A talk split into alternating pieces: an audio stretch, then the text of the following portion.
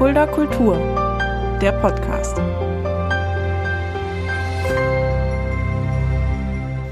Hallo und herzlich willkommen. Das ist Fulda Kultur, der Podcast. Mein Name ist Shaggy Schwarz und dieser Podcast wird präsentiert vom Kulturzentrum Kreuz e.V. mit freundlicher Unterstützung der Stadt Fulda. Und, ja, und diese Stadt Fulda würde mein heutiger Gast auch als Heimat bezeichnen. Sie hat lange hier in der Nähe gelebt. Ursprünglich, ähm, glaube ich, in Tuttlingen geboren. Heute bei mir sind ja Nikschas. Hallo. Hi.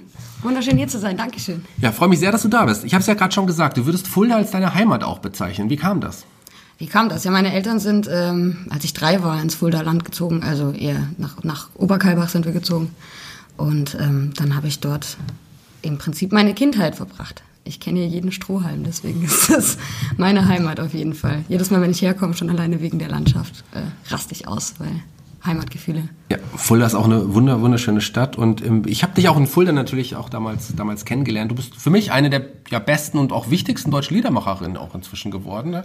So weit würde ich tatsächlich gehen. Ich, ich liebe deine Musik und auch politisch sehr wichtig, finde ich, so gerade auch deine, deine Aussagen. Aber du hast ja nicht als Liedermacherin angefangen. War das oder war das als Kind schon ein Wunsch, später wirklich Musik zu machen? Nee, so gar nicht. Also ich habe nicht damit gerechnet, sagen wir es so. Musik war immer ein Teil meines Lebens, dadurch, dass meine Eltern halt äh, Musiklehrer sind, Papa Gitarre, Mama Klavier und Geige, war das immer ein Teil. Mhm. Und ich habe auch mit zehn bin ich in den Bonifatiuschor hier eingestiegen und habe auch eine Chorfahrt mitgemacht und so und habe das total genossen. Aber das ist mir eher passiert. Also ich habe gearbeitet im Akademiker in Fulda mhm. und wurde kurzfristig ge gekündigt, so kurz vor Ende des Monats und äh, stand dann da und wusste nicht, wie ich mein, mein Leben finanzieren soll. Und ich habe vorher angefangen zu schreiben, so für mich. Und dann hatte ich eine Freundin in Köln und die hat, mit der habe ich telefoniert in der Woche und dann hat die gesagt, sag mal, deine Sachen sind doch gut, probier's doch mal mit Straßenmusik. Das ist, ich meine, sollst echt mal ausprobieren, vielleicht schaffst du wenigstens ein kleines bisschen Living ähm, dadurch zu finanzieren. Und dann bin ich nach äh, Köln gefahren, das allererste Mal, um mich so ein bisschen einweisen zu lassen. Das war auch eine witzige Story eigentlich. Erzähl doch mal, wie, wie, wie, kam's? Spannend. Ähm, ja, ich habe, hab, glaube ich, 25 oder 26 Euro gehabt. Wirklich fast gar nichts. Hab mir eine Mitfahrgelegenheit gebucht von Frankfurt nach Köln und den Zug von Fulda nach Frankfurt. Hm. Zugticket waren irgendwie 13 Euro, Mitfahrgelegenheit nochmal 10. Ähm, dann stand ich in Frankfurt am Bahnhof und die Mitfahrgelegenheit hat mich sitzen lassen. Und dann habe ich gedacht, scheiße, was machen die jetzt? Für 10 Euro komme ich wieder nach Hause noch, nach Köln. Das ist fuck. Hatte vorher noch nie Straße gemacht und bin dann zu den Punks am Bahnhof. Habe mich von einem Punk namens Snow, hieß der, ähm, auf die Zeil bringen lassen nach Frankfurt. Und der hat mich dort ähm, sozusagen bewacht aus 50 Meter Entfernung, hat mir noch ein Bier und eine Wurst gekauft und ich habe dann das erste Mal Straßenmusik gemacht. Dann kam ein Typ vorbei und hat gemeint, das sieht so klasse aus, wie ich da in Ausgeh-Outfit auf der Straße sitzen würde, ob er ein paar Fotos machen könnte. Sag ich, ja klar, mach Fotos. Das, hm. ne? Und dann hat er sich eine Weile das angehört, was ich so mache, und hat gesagt, sag mal, was machst du hier eigentlich? Ich so, ja, ich muss nach Köln, ich brauche mein Ticket. Ich habe heute Abend einen Gig da. Und er so, ja, wie, äh, ja, meine Freundin hat mich auf einen Gig eingeladen, ich darf eine halbe Stunde bei ihrem Programm spielen und jetzt komme ich nicht dahin. Er, wie viel brauchst du noch? Sag ich, äh, guck in den Koffer, ähm, 25 Euro sind das hm. bestimmt noch. Sagt er, pass auf, ich zahle dein Ticket und du spielst auf meinem Geburtstag. Hm. Das war das erste Mal, dass ich Straßenmusik gemacht habe, habe direkt einen Gig abgecheckt. So. Und als ich von diesem Geburtstagsgig, also ich bin dann, bin sogar noch schwarz nach Köln gefahren weil, weil ich hatte dann das Ticket für ein Wochenendticket, aber das, die Verbindung wäre zu spät mhm. angekommen. Dann bin ich echt äh, in den Zug gestiegen und bin schwarz mit dem ICE nach, nach Köln gefahren, einfach weil ich dann Not hatte und habe mir noch vom Schaffner dieses Gepäck auf den Bahnsteig stellen lassen in Köln und er so, und Ticket und ich so, ich muss los, tschüss. Und das gerade noch geklappt, das war richtig gut. Wie war das so das Gefühl dann so mit dem ersten, ja, quasi auch Straßen, äh, Straßenmusik-Gig dann auch Geld zu verdienen? War das ein anderes Gefühl als Geld in der Gastro, wo du ja vorher gearbeitet hast, zu verdienen? War das persönlicher, viel herzlicher oder wie, wie ja, hast du dich das ist vor allem das ist was Eigenes. Ja. Ne? Also das, das, was ich geschaffen habe, ist dann, ist, ich habe jetzt kein Gericht gekocht, was mir jemand beigebracht hat, sondern ich habe halt mein Gericht präsentiert. Mhm. Ne? Und dafür Geld zu kriegen, ist schon eine ganz, ganz geile Sache. Ähm, und das war halt auch das Ding an dem Wochenende. Ähm, ich bin nach vier Tagen, ich glaube vier Tage war ich unterwegs, immer tagsüber auf der Straße und abends in den Bars. So auf der Theke stehen und mal kurz drei Songs spielen und einen Hut rumgehen lassen und so. Und ich kam nach Hause mit meiner Miete und ich hm. dachte, krass, also was? Und dann bin ich dann das erste Jahr alle zwei Wochen ähm, immer, also war im Monat ungefähr eine Woche oder anderthalb Wochen in Köln und habe dort mein Geld verdient und ansonsten war ich zu Hause schreiben. Ah. Lass uns nochmal einen Schritt zurückgehen. äh, be bevor du ja jetzt auf der Straße dann standst, Musik gemacht hast, musste ja auch erstmal die Musik zu dir kommen. Du hast gesagt, deine Eltern haben auch Musik unterrichtet. Du hast ja auch, glaube ich, Klavierunterricht früher auch genommen. Ja, und ich war vor allem, also es war mein Hauptinstrument. Ich habe Gitarre mit 13 mal einen Song gelernt und dann wieder in die Ecke geschmissen irgendwie.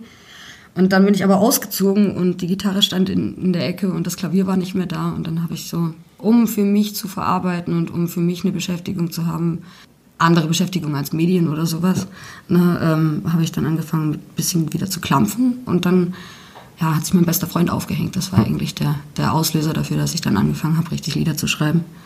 Weil das musste ich irgendwie verarbeiten. Und ich hatte eine krasse Zeit in England vorher. Also ich war in England, bin ausgewandert mit meiner Tante und hatte echt ein, also ein krasses halbes Jahr. Und das musste ich auch irgendwie verarbeiten. Und das ging halt durch, durch Mucke und die Gitarre. Und du hast dir das Gitarrespielen quasi dann auch selber bei, beigebracht. Ja, mit Hilfe von damals. Ja. Äh, klar, mein Papa ist Gitarrenlehrer, hm. aber ich war halt zu dem Zeitpunkt sehr selten bei ihm, habe es irgendwie nicht geschafft. Und ähm, habe mir da mal ein paar Griffe geklaut irgendwie und dann bei jedem, den ich kennengelernt habe, boah, der, der, sieht geil aus, zeig mir den Griff hm. und so. Und ja, ich, also ich, selbst beigebracht, kann man schon so sagen, mit vielen Lehrern. Und auch das, das Songschreiben, war das, ist, ist das so aus dir herausgesprudelt oder war das schwierig? Das ist gesprudelt. Ja? Das macht's auch immer noch. Also die Musik schreibt die Songs. Ich schreibe keine Texte und vertone die dann, sondern ich habe immer erst die Musik und dann kommen die Texte so, wie es in die Melodie rein fast irgendwie reingeflogen. Das war ja dann auch für dich damals eine schwierige Zeit. Und äh, hat man das dann auch thematisch wahrscheinlich in deinen Songs auch, auch gehört, oder? Ja, wahrscheinlich. Ja. Also ich, ich denke auch immer noch, wenn ich die, die alten Sachen rauskrame, hm. dann merkt man das auch. Ähm, thematisch schwierige Zeit generell. Ich hatte auch eine ziemlich bunte Kindheit und Jugend und war zweimal im Ausland, einmal in Australien, einmal in England. Ähm, habe sehr, sehr viel krasse Sachen erlebt. Also wir sind aus Australien weg, weil ich äh, mit einer Waffe bedroht wurde zum Beispiel und so Zeug. Also das waren richtig äh, ja, Erfahrungen, die ich irgendwo niederschreiben musste und ähm, Tagebuch schreiben war dann nicht mehr genug. und das habe ich dann angefangen rauszubrüllen. Ja. In Köln hat das funktioniert. In Fulda nicht so gut, aber in Köln hat das funktioniert. Ja, erzähl doch mal auch von deinem ersten Auftritt dann an dem Abend, wenn du bist du ja noch nach Köln gekommen mhm. und dann hast du wirklich 30 Minuten deinen ersten Auftritt vor Publikum dann auch gehabt. Ja, genau. Wie das, war, wie war das? Weißt du das noch? Das war tierisch knaller. Also ich hatte ja schon vorher mal mit meinen eigenen Sachen so, so einen Auftritt in der Sonne habe ich mal gespielt. Mhm. Ähm, aber das war irgendwie so noch mit Papa und noch so ein bisschen schüchtern irgendwie. Und da musste ich halt dann jetzt irgendwie raushauen. Ich bin alleine und stehe jetzt da und äh, Crazy hat auch gesagt, also meine Freundin hat dann gesagt, komm, stell dich auf die Theke. Ich so, was? Ja doch, stell dich auf die Theke. Und dann stand ich halt auf der Theke und habe eine halbe Stunde gespielt und die waren total begeistert und ich hatte dann fast mehr Kohle im Hut für die halbe Stunde als sie für ihr Konzert und das war so ein bisschen peinlich sogar für mich. Hm. Aber die waren halt wohl begeistert davon, dass so ein kleines Mädchen sich da einfach hinstellt und das macht. Und zu dem Zeitpunkt habe ich auch keinen Alkohol getrunken. Das heißt, wenn mich jemand gefragt hat, na, willst du was trinken oder sowas, mhm. dann habe ich gesagt, ja, eine Fanta. Die waren immer total, die waren immer total begeistert davon, dass ich eigentlich nur ja, Fanta trinken möchte. Ja, wenn du, nachher kann man ja schon mal vorwegnehmen, auch nochmal dich auch hier singen hören. Und zwar, du hast es nicht auf äh, digital mitgebracht, sondern du wirst ja tatsächlich live hier im Podcast Aufnahmestudio ja. quasi ähm, ein, zwei Songs von dir geben. Da freue ich mich schon sehr, sehr drauf. Lass uns bei der Straßenmusik nochmal bleiben. Das hat sich ja relativ auch schnell entwickelt. Du warst ja dann auch äh, ja, relativ erfolgreich. Also das waren ja so richtige Straßenmusikatouren. Wie sieht dann, für die, die sich vielleicht nicht vorstellen können, wie sieht denn so eine Tour als Straßenmusiker aus? Ja, so eine Tour als Straßenmusiker ja. sieht eigentlich so aus, dass du, ähm, naja, suchst dir eine Stadt aus, guckst, wie die Auflagen sind. Ähm, am besten halt eine Stadt, wo man keine Lizenz braucht oder sowas. Ja. Ähm, in Bonn braucht es Lizenzen. Ich habe viel zu Hause gespielt in hm. Bonn, ähm, als ich dann äh, in Bonn war. Aber äh, du kommst in die Stadt, du spielst, du verdienst was, dann guckst du, ähm, nächste Stadt, kaufst den Ticket, fährst dahin, ähm, hast irgendwelche Freunde dort, wo du pennen kannst oder sowas, hm. gehst dann, das war zum Beispiel in, ach oh Gott, ja, Frankfurt habe ich öfter gemacht, Koblenz habe ich öfter gemacht, ähm, Mainz habe ich öfter gemacht, also sucht sich halt einen Schlafplatz und dann geht man raus und stellt sich hin und versucht sozusagen das nächste Ticket zu verdienen. Und immer das, was übrig blieb, äh, habe ich halt eingesteckt. Und Lizenzen, ja. wie, wie, wie, ähm, da geht man zum Bürgerbüro oder wie kriegt man ja, ernsthaft? Okay. Ja, ja, ich muss, äh, also in Bonn läuft es so, dass äh, eine Lizenz kostet mittlerweile 25 Euro für zwei Tage. Mhm. Ähm, früher waren das 10. Aber jetzt äh, 25 haben sie hochgesetzt ähm, und dann gehst du halt hin und äh, gibst deinen Ausweis ab und äh, dann wird dann auf die Lizenz drauf geschrieben, was für Instrument, was für Instrumente du dabei hast und wer alles mitspielt. Und dann gehst du auf, auf Straße. Und dann kommt auch teilweise das Ordnungsamt vorbei und kontrolliert die. Also ist mir ganz am Anfang nicht so oft passiert, Gott sei Dank. Irgendwann habe ich das dann mitgekriegt, dass man, dass man auch Lizenzen braucht. Also am Anfang wusste ich das gar nicht. Und dann äh, stand ich auch zwei, dreimal vor der Situation, dass sie mir die Gitarre äh, abnehmen wollten oder irgendwelche Ne? Und ich so, nein, das, ne, vergiss es, nicht meine Gitarre. Ja, äh, und dann haben sie mir halt gesagt, wie das funktioniert und dann habe ich die Lizenzen geholt. Aber im Prinzip, äh, das musste auch erstmal rausfinden. Denkst ja. halt eigentlich, das macht jeder so, stellt sich halt einfach hin, aber in München musst du sogar vorspielen. Da ah. musst, du, da musst du wirklich im Stadthaus, musst du denen vorspielen und wenn du halt crappy bist, dann nehmen die dich nicht. Das ist dann so, so, ein, so eine Art Casting, sitzt dann da der, der Bürgermeister. Ja, da, da sitzen echt Zuständige, ich glaube, vor zwei Leuten habe ja. ich gespielt, Zuständige dafür, ähm, die dann entscheiden, ob du gut genug bist, in München auf der Straße zu spielen. Ist ja so eine Art Wettbewerb dann schon fast, schon. wenn man so will. Ja, weil München halt aber auch eine, Straße, äh, eine Straßenstadt ist. Ja. Da, da fahren viele hin und da verdient man halt auch gut. Ja, ja klar, logisch. Dann will man, will die Stadt sich das dann auch irgendwie, will die nicht jeden hinstellen. Dann. Ja, genau. Wo grad, ich habe gerade das Thema Wettbewerb angesprochen. Damals gab es auch, ich glaube 2011 war das so ein Wettbewerb, der hieß die besten Straßenmusiker von NRW. Das war auch eine Aktion, ey, da ist denen einer abgesprungen, ne? Also die hatten schon ihre zehn Finalisten eigentlich das war, das war wirklich so eine Fernsehshow. Das war eine Fernsehshow von Daheim und Unterwegs. Ja, Im WDR heißt, Genau, WDR. Genau. Daheim und Unterwegs heißt dies. Das gibt's glaube ich immer noch. Hm. Ähm, und denen ist einer, die hatten eigentlich schon ihre Auswahl getroffen, die hm. zehn Besten, und denen ist einer abgesprungen. Und meine Bewerbung, weil die wohl als eine der letzten ankam, lag so relativ weit oben. Und dann haben sie gesagt, okay, haben sie sich dann durch die Bewerbung nochmal durchgehört und haben halt gesagt, alles klar, wir nehmen die. Und dann, äh, ja, ich glaube, vierte oder fünfte war ich. Aber trotzdem halt Teil davon, ne? Total schön. Aber wie sah das aus? Wart ihr dann in der TV-Show oder habt, haben die euch an der Straße gefilmt und haben die Zuschauer da abgestimmt? Nee, nee, das war TV-Show. TV-Show? Ja, und die, die, da wurde halt äh, sozusagen gewotet. Publikum hat dann gewotet, wer der Beste ist von uns zehn, die sie da von, per Vorauswahl okay. getroffen hatten. Jimmy Kelly habe ich da kennengelernt. Das war cool. wie, wie war der Unterschied dann so von der Straße in die TV-Show? Kann man Völlig wahnsinnig ja. für mich. Also ich war total geflasht. Ich, ich kenne ja aus, also ich kannte so Sachen wie HD-Schminke auch gar nicht und so Zeug. Ich bin da reingekommen. Wir müssen erstmal in die Maske. Ich so, wie Maske? Ja, du bist geschminkt, wir müssen dich abschminken. Okay, alles klar. Haben sie mich abgeschminkt und neu zugekleistert. Also so richtig, da so der drei Zentimeter Schicht dann drauf irgendwie. Und ich stand da und dachte so, krass, ich erkenne mich gar nicht richtig wieder. erstmal ins Gesicht gefasst und das verwischt ja wirklich nicht. Oh krass. Ja, nee, aber wirklich, wirklich komische Aktion. Dann stand, das war eine Live-Sendung. Hm. Ich stand so kurz vor der Live-Show und dann kam die Tussi von hinten von der Maske. Mensch, du frisst ja deinen Lippenstift auf. Und hm. hat mich dann nochmal zu, zugekleistert und ich bin dann vor die Kamera gesprungen innerhalb von den fünf Sekunden vor Aufnahmestart und so. Ich war sehr nervös, also richtig, richtig krass nervös. Also hm. das war hart. Und das sieht man da gar nicht so krass, finde ich. Also so wie nervös ich war, sieht ja. man auf dem Video überhaupt nicht. Muss ich mal reinschauen. Finde find ich super interessant. Kann man bestimmt irgendwo noch, noch online finden. Ja. Ähm, neben dieser ganzen Straßenmusik und jetzt dieser TV-Show, gab es dann auch schon die ersten Gigs, jetzt nicht nur auf Geburtstagen, sondern auch so kleine Festivals sind dann auf dich zugekommen. Ja, Edelweiß Piratenfestival mhm. war, war eins der ersten. Und ähm, eben, Götz Wiedmann hat mich auf dem Herzberg mit auf die Liedermacher Freak Show ähm, Stage geholt. Und so Zeug und dadurch, bei jedem Bühnengig habe ich eigentlich zwei nächste Gigs schon in der mhm. Tasche gehabt. Also jeder Bühnengig hat mir die nächsten beiden schon präsentiert, weil dann irgendwer mich gesehen hat und gesagt hat, boah, die will ich haben und mich dann nach dem Konzert angesprochen und dann ging es so weiter. Also auch Straßenmusik und Bühne ging Hand in Hand.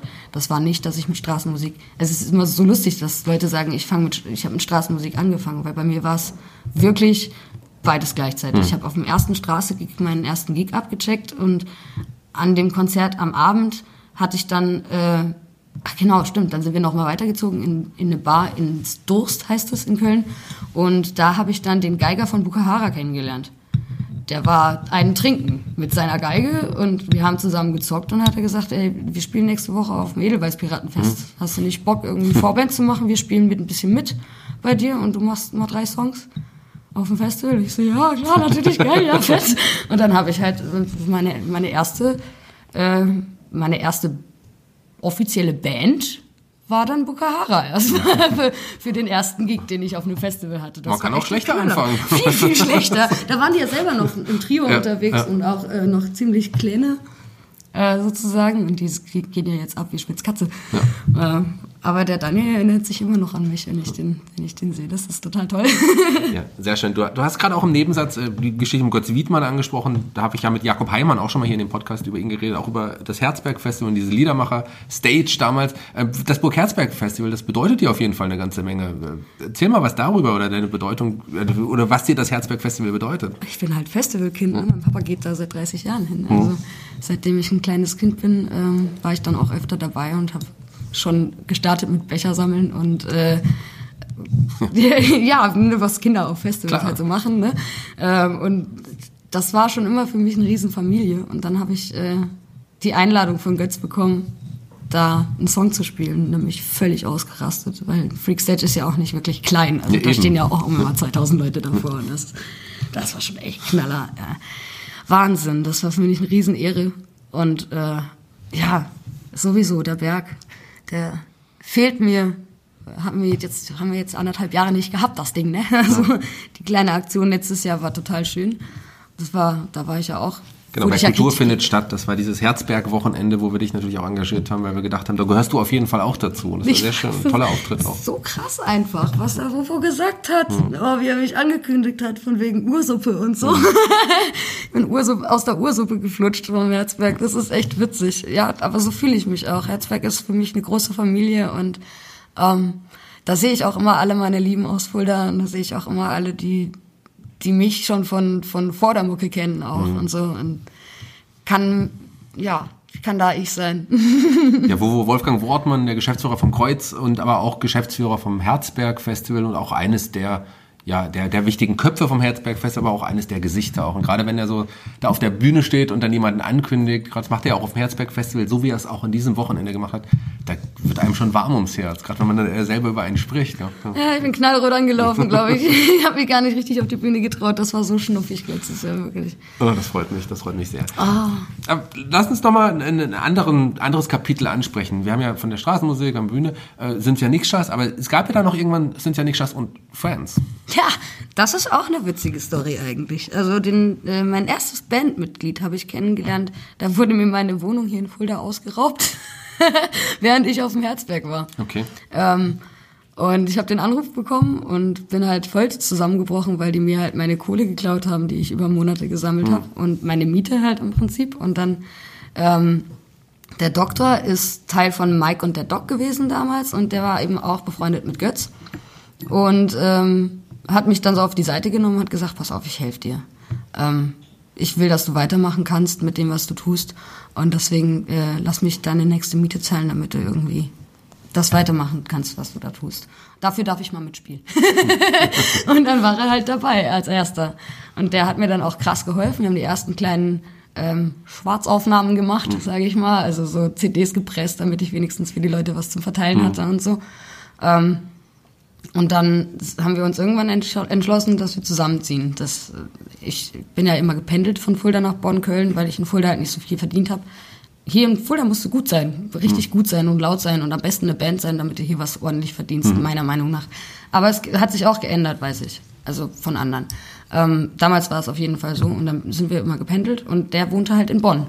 Und ähm, ich war dann echt über Wochen teilweise bei dem und habe irgendwelche Mucke gemacht. Und dann hat er gesagt, hey komm, ich, ich wohne jetzt seit sieben Jahren in dieser Einzimmerbude. Ich habe auch irgendwie Bock auf wieder raus. Und ähm, auch Lust, irgendwie nochmal was, was Verrücktes zu starten, das doch eine WG gründen. Und dann bin ich mit meinem damaligen Freund äh, und Drummer, Mario Hühn, ähm, der war da noch kein Drummer, bin ich äh, nach Bonn gezogen, mit Doc zusammen in eine Dreizimmerwohnung und dann haben wir dort angefangen. Dann habe ich eine, ja, wir haben dann weiter zu Zweitmucke gemacht und dann irgendwann hat Mario gesagt, er will ja eigentlich schon immer Schlagzeug spielen. Und dann haben wir eine Cajon gekauft. ich habe ihn am ersten Abend schon mit auf die Bühne genommen und habe gesagt, hier so, und dann, wenn du nur Bumpentakt machst, mir egal, kommst du mit. So. Und dann hat er sich die Cajon drauf geschafft und hat sich dann auch noch kleine Gimmicks gebaut und so um die Cajon rum, weil das noch kein Schlagzeug hatte. Ähm, und dann ist jemand neben uns in der Bude eingezogen. Der hat ständig seine Schlüssel draußen stecken lassen. und ich habe das halt jedes Mal so gesehen und dachte so, hm, klopfen, Schlüssel reingeben. Und irgendwann habe ich gesagt, äh, Digga, ne? Nächstes Mal stehe ich einfach drin. Und er so, ja, ja, nee, kommt nicht mehr vor, bla. Ne? Pustekuchen. Hat er natürlich wieder vergessen. Ich stand drin und die haben sich übelst erschreckt und so. Der eine wollte sogar aus dem Fenster springen, weil er echt Schiss hatte, dass gerade die Bude reingeräumt wird oder sowas. Und dann äh, stand ich drin, habe halt erstmal einen schönen Lachflash gekriegt und dann habe ich einen Bass in der Ecke gesehen. Stand da ein E-Bass in der Ecke und ich so, ey, Chris, spielst du Bass? Und er so, äh, ja, nee, äh, äh, Schulband, ein bisschen Jimi Hendrix covern, also nicht, nicht wahnsinnig. Ja, was geht? Äh, hast du Bock zu jammen? Ich brauche einen Basser.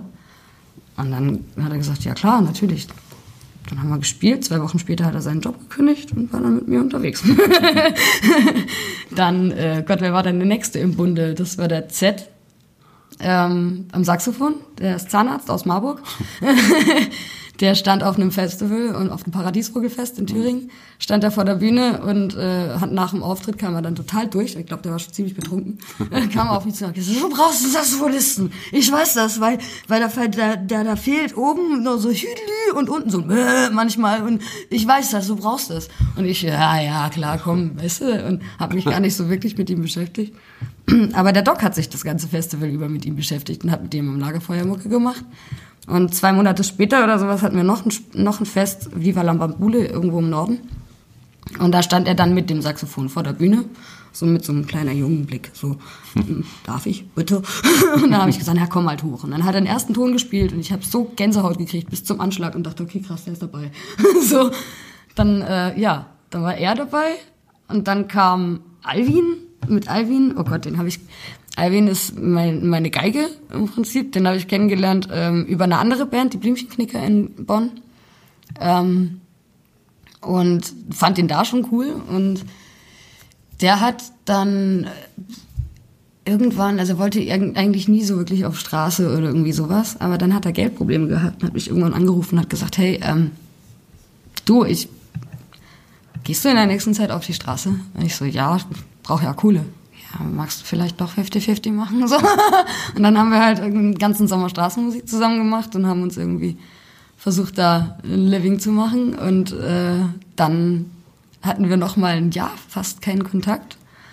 Und dann haben wir uns bei einem Freund wieder gesehen und dann hat er erfahren, dass wir in Bonn im Limes spielen und dann hat er gesagt, ja, da soll ich mitspielen. Ich so, ja klar, wenn du Bock hast, spiel mit. Ich habe mich voll gefreut, dass er endlich mal auf eine Bühne will mit mir. Und dann haben Z und er sich kennengelernt. Und dann ist das Geixiphon entstanden. ähm, also die spielen ja zwei, dreistimmig, teilweise so, dass man gar nicht mitkriegt, wer was spielt, obwohl es zwei völlig verschiedene Instrumente sind. Total geil. Und dann haben die zwei sich kennengelernt und so connected, dass dann war Alvin dabei. Und der letzte im Bunde ist jetzt gerade ähm, der Johannes äh, an der Trompete. Das war auch eigentlich eine Notlösung. Ähm, ist ein guter Freund von mir und ich war in Fürth und äh, hatte nicht wirklich viele Leute um mich rum und wollte nicht alleine spielen. Und er hat gesagt, naja, ich habe Bock mitzuspielen, lass doch mal. Und dann haben wir zu zweit unser allerersten Gig gemacht. Und der war so witzig, dass ich auch gesagt habe, du bist dabei. also wir haben uns die ganze Zeit total kaputt gelacht, weil er hat sich die Checks irgendwie rausgeschrieben. Und ich habe da so ein paar Sachen, wo ich so, hm, badadadadadai mach und irgendwie so. Und da gibt's halt einmal, einmal hat er sich aufgeschrieben, hm, badada und einmal badadadai.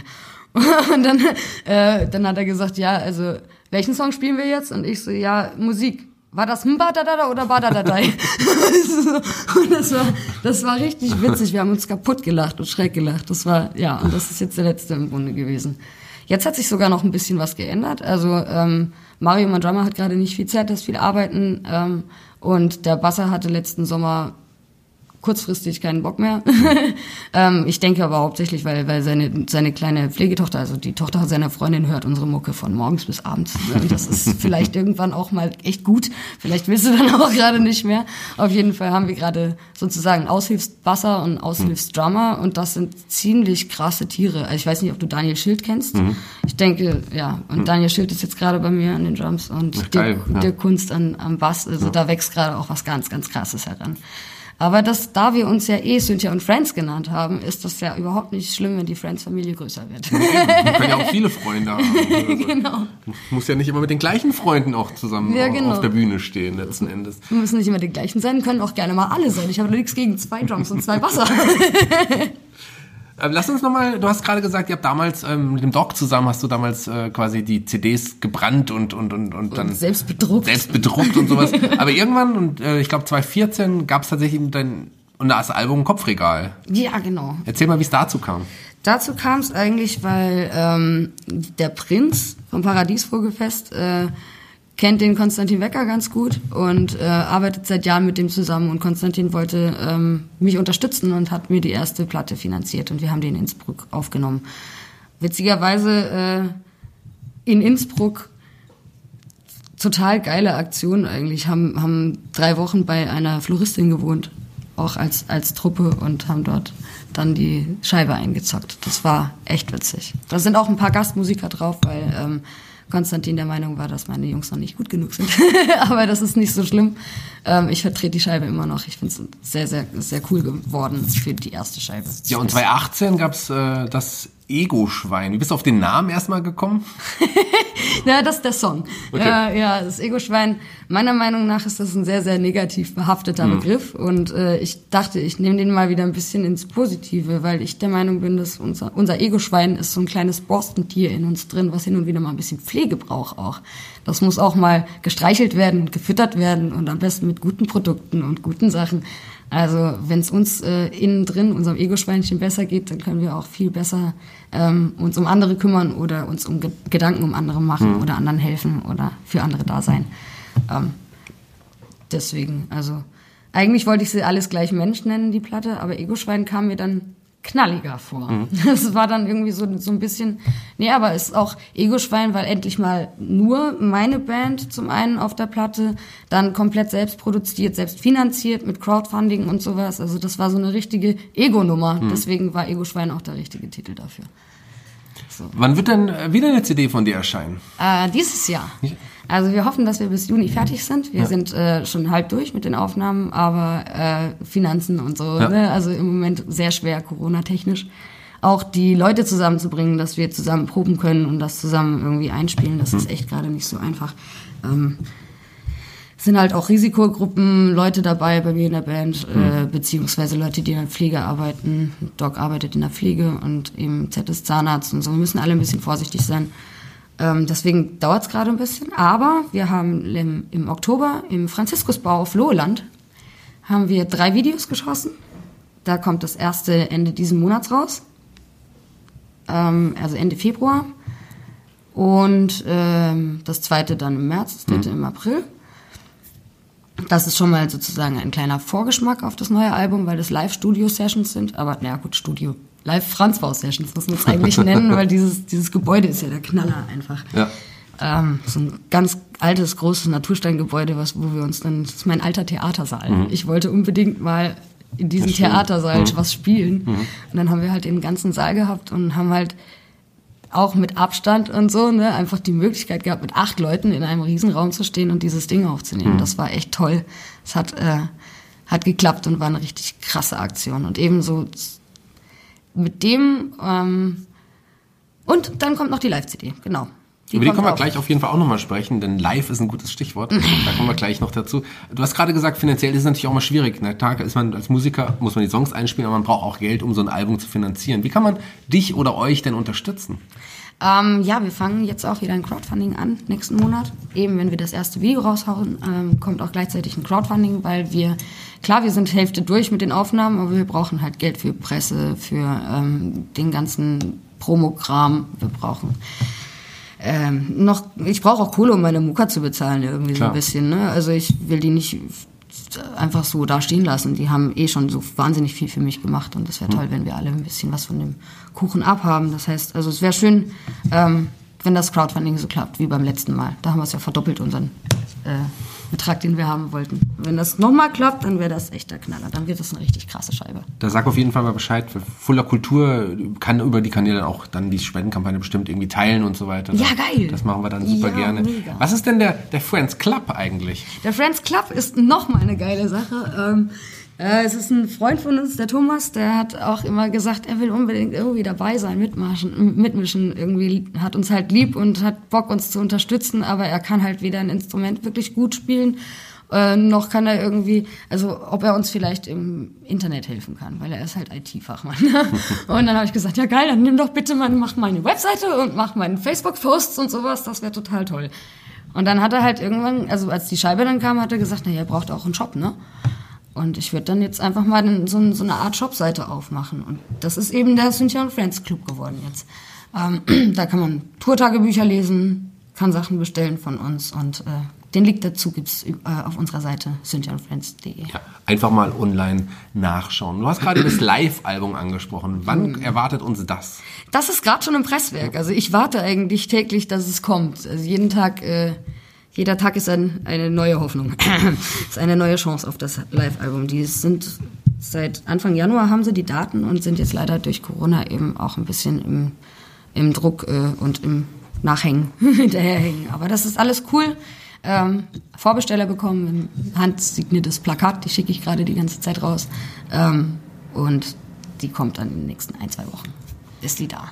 Das live äh, aus, dem, aus der Harmonie in Bonn haben wir letzt, nee, 2019 im Oktober haben wir ein Konzert gespielt, ein ganzes mit der kompletten Truppe, also mit acht Leuten. Und ähm, ja, das haben wir ähm, aufgenommen, mitgeschnitten und das gibt's jetzt live. Ja, was es jetzt auch live gibt, ist hier ein le leicht improvisierter Live-Auftritt hier im Studio bei Fulda Kultur, dem Podcast. Wirst du jetzt gleich zwei Songs für uns einsingen. Da freue ich mich schon sehr drauf. Weißt du schon, welche beiden Songs du mitgebracht hast? Ähm, also ich bin am überlegen, ob ich euch schon einen vom neuen Album präsentieren soll. Das wäre dann so eine kleine Bossa-Nummer, die heißt Wenn ich das könnte. Das würde mich freuen. Ähm, und dann würde ich noch einen älteren spielen. Sehr gut, das machen wir doch dann gleich. Und zwar jetzt hört alle mal rein.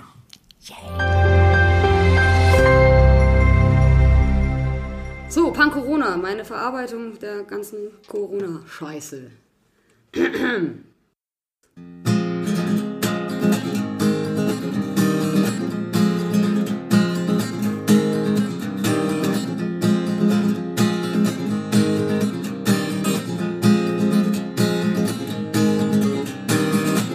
haben so lange gewartet auf diesen wohlverdienten Break. Tausend Sachen gestartet davon selten was erledigt. Immer Plan auf Plan auf Plan, ständig aus dem Bild.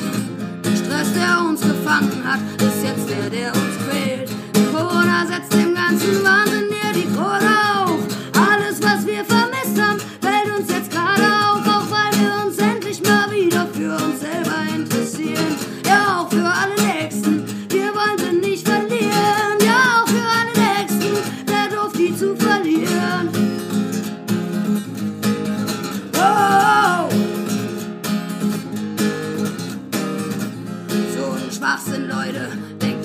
Anders drüber nach. Vielleicht können wir heute, morgen oder in drei Tagen alles tun, was wir immer wollten, ohne ein schlechtes Gewissen, weil wir dank des dummen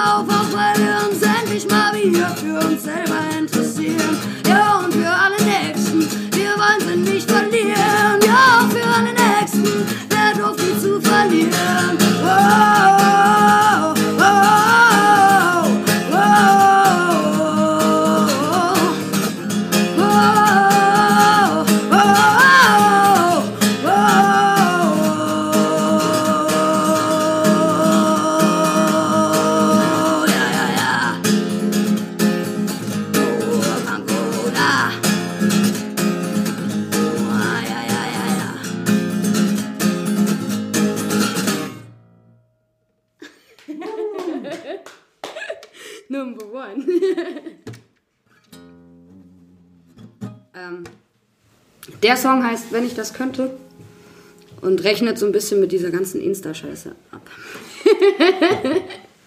ist einfach, ähm, ich finde es ganz schwer als ähm, Musiker, der so sehr gerne lebt wie ich, ähm, mich damit zu beschäftigen, jeden Tag einen Post rauszulassen, Stories zu teilen, irgendwie. Das, das, für mich geht da so viel Leben bei verloren, mhm. wenn man das die ganze Zeit teilen muss. Also ähm, deswegen habe ich mich mit dem Ding beschäftigt.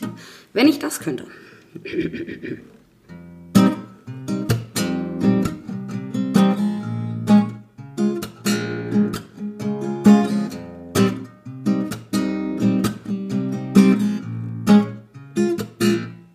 Ihr seid alle schön, ohne das Gedöns, ohne alle Filter. Könnt ihr das nicht sehen?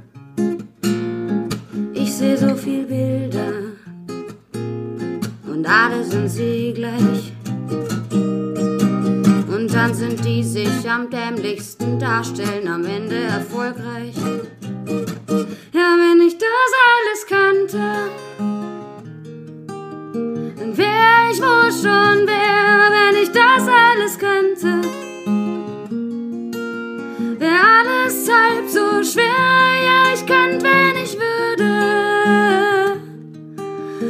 Schätzen gelernt hätte, und wenn ich müsste, dann würde ich lieber weg, ja, wenn's könnt, wie ich würde hätte es alles keinen Wert. Ich würde, wenn ich könnte, würde ich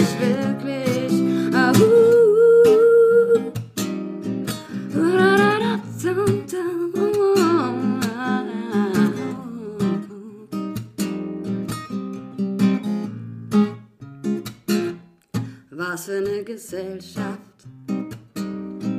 alle prallen so rum als ob sie Geld haben. Wer's nicht hat, ist dumm.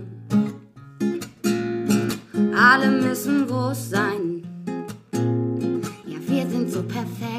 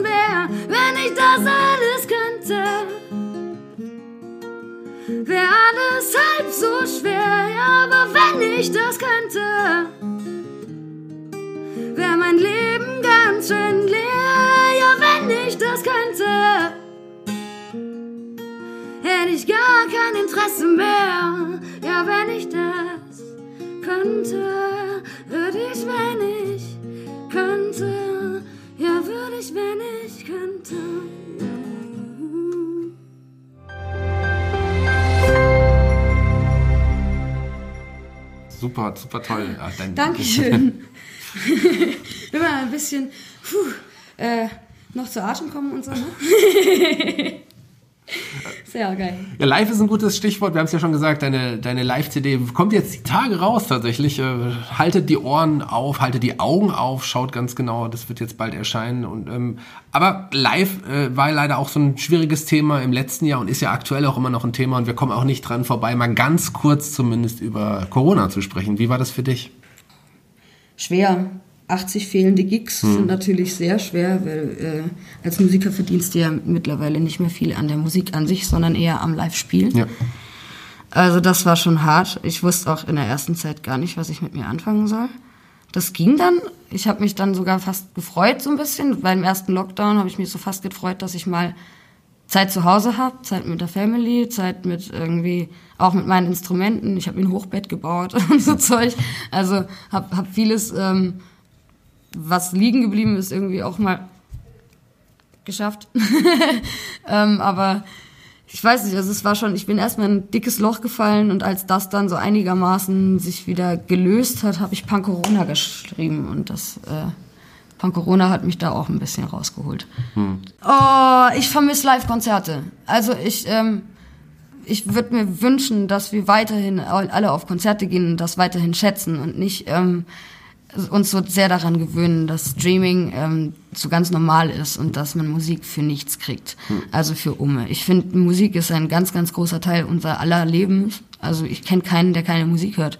So und ähm, ich finde, wir Musiker leiden dann, glaube ich, schon wirklich dar darunter, dass die Leute ähm, sich eh schon weniger auf Konzerte trauen. Und jetzt durch Corona ist es so normal geworden, dass du dir jedes Wochenende irgendeinen Livestream-Gig angucken kannst und dann freiwillige Spenden dalassen kannst, ähm, was dann aber auch nicht alle tun, dass ich echt Angst habe, dass das ein bisschen ausstirbt. So, weil es halt jetzt schon so ist, dass, dass die Leute im Prinzip sich schon ein Jahr lang dran gewöhnen können, dass es da gar nicht mehr geht. Ne? Also da habe ich richtig Schiss vor. Geht weiterhin auf Konzerte und unterstützt Künstler und unterstützt auch die Theater- und Kulturszene. Ähm, das ist mir ganz, ganz wichtig, weil ich glaube, also ich habe krasse Fans, die mir teilweise wirklich gerade mein, mein Leben bezahlen. Also ich krieg Überweisungen auf PayPal, ich krieg Überweisungen auf meinem Bankkonto, einfach weil Menschen denken, sie wollen mir helfen. Aber ich bin ziemlich sicher, dass das nicht jedem so geht, der sein Geld mit Musik verdient. Und ich weiß, wie scheiße hart es ist, einfach auch dran zu bleiben. Also wenn ich einen Job mache zum Beispiel, mache ich das, mache ich den richtig. Das heißt, wenn ich jetzt wieder in die Küche gehen würde, würde ich halt, wäre ich Köchin, fertig. Und dann würde ich auch abends nicht mehr da sitzen und noch ein Konzert spielen oder üben oder einen neuen Song schreiben, weil dann bist du am Arsch vom Arbeiten. Also ich würde mir wünschen, dass die Künstler weitermachen dürfen mit dem, was sie tun und was, was sie uns ja auch Gutes tun. Und eben auch natürlich äh, im eigenen Sinne würde mich sehr, sehr, freuen, wenn weiterhin Menschen auf Konzerte kommen, wenn das wieder möglich ist. Ja, ganz, ganz wichtige Worte, die du gerade gesagt hast. Vielen Dank dafür. Jeder Gast hier bei Fuller Kultur, dem Podcast, darf sich einen Song für die Musik-Playliste bei Spotify unter dem Namen Fuller Kultur Playlist übrigens aussuchen. Welchen Song hast du denn ausgesucht? Ähm, ich habe einmal Käthe, ich muss gar nichts, weil ich die Käthe einfach total feiere. Das ist eine ganz, ganz, ganz starke Liedermacherin. Und äh, ja, fickt euch alle. Einfach weil, ähm, ja, Urlaubsgefühl mit einem kleinen Stinkefinger äh, auf alle, die uns was Doofes wollen. So, ich weiß nicht, alle, die uns nicht gönnen, dass wir, dass wir wir sind. Von der wunderbaren Musikgruppe Großstadtgeflüster, die ich ja auch sehr, sehr schätze. Du hast zwei Songs ausgesucht, durftest du auch, du hast uns ja auch zwei Live-Songs mitgebracht. ja, also im Tausch. Im Tausch Song gegen Song finde ich es auch vollkommen in Ordnung. Ja, vielen Dank, dass du dir Zeit genommen hast, hier bei dem Podcast mitzuwirken. Es hat Wie, uns schon sehr, vorbei? Sehr gefreut. Wir sind schon am Ende angekommen. Ähm, spricht ja nichts dagegen, dass wir dich irgendwann nochmal wieder hier hören, weil ich glaube, du hast noch sehr, sehr viele Geschichten zu erzählen. Würde mich sehr freuen. Hat sehr viel Spaß gemacht. Vielen Dank, dass du da warst. Die Abschlussworte gehören dir. Du darfst dich von unseren Hörern verabschieden. Ach, wie schön. Ey, wunderschön, dass ihr alle da am Start wart, dass ihr mir zugehört habt, dass ihr ein bisschen was äh, äh, von mir hören konntet. ich finde es total schön, hier zu sein. Ich mag den Jackie total gerne. Ich finde die Aktion mit den Podcasts total schön und ähm, würde mich total freuen, wenn sowas einfach Regel wäre, ähm, auch weiterhin finde ich irgendwie eine coole Sache. Ich mag Podcasts. Sehr auch gut. einfach mal ein bisschen was zu erzählen. Ähm, ich wünsche euch noch ganz viel Spaß mit den nächsten Folgen und auch mit den vorherigen. Die kann man ja bestimmt nachhören. Und äh, auch noch ganz, ganz viel Spaß mit meiner Mucke. Und stay tuned. Ähm, Im Juni kommt das neue Album. Und die anderen beiden gibt's überall zu haben. So. Habt einen wunderschönen Tag. Genießt die Sonne und den Schnee. Und ja, fühlt euch gedrückt und lieb gehabt.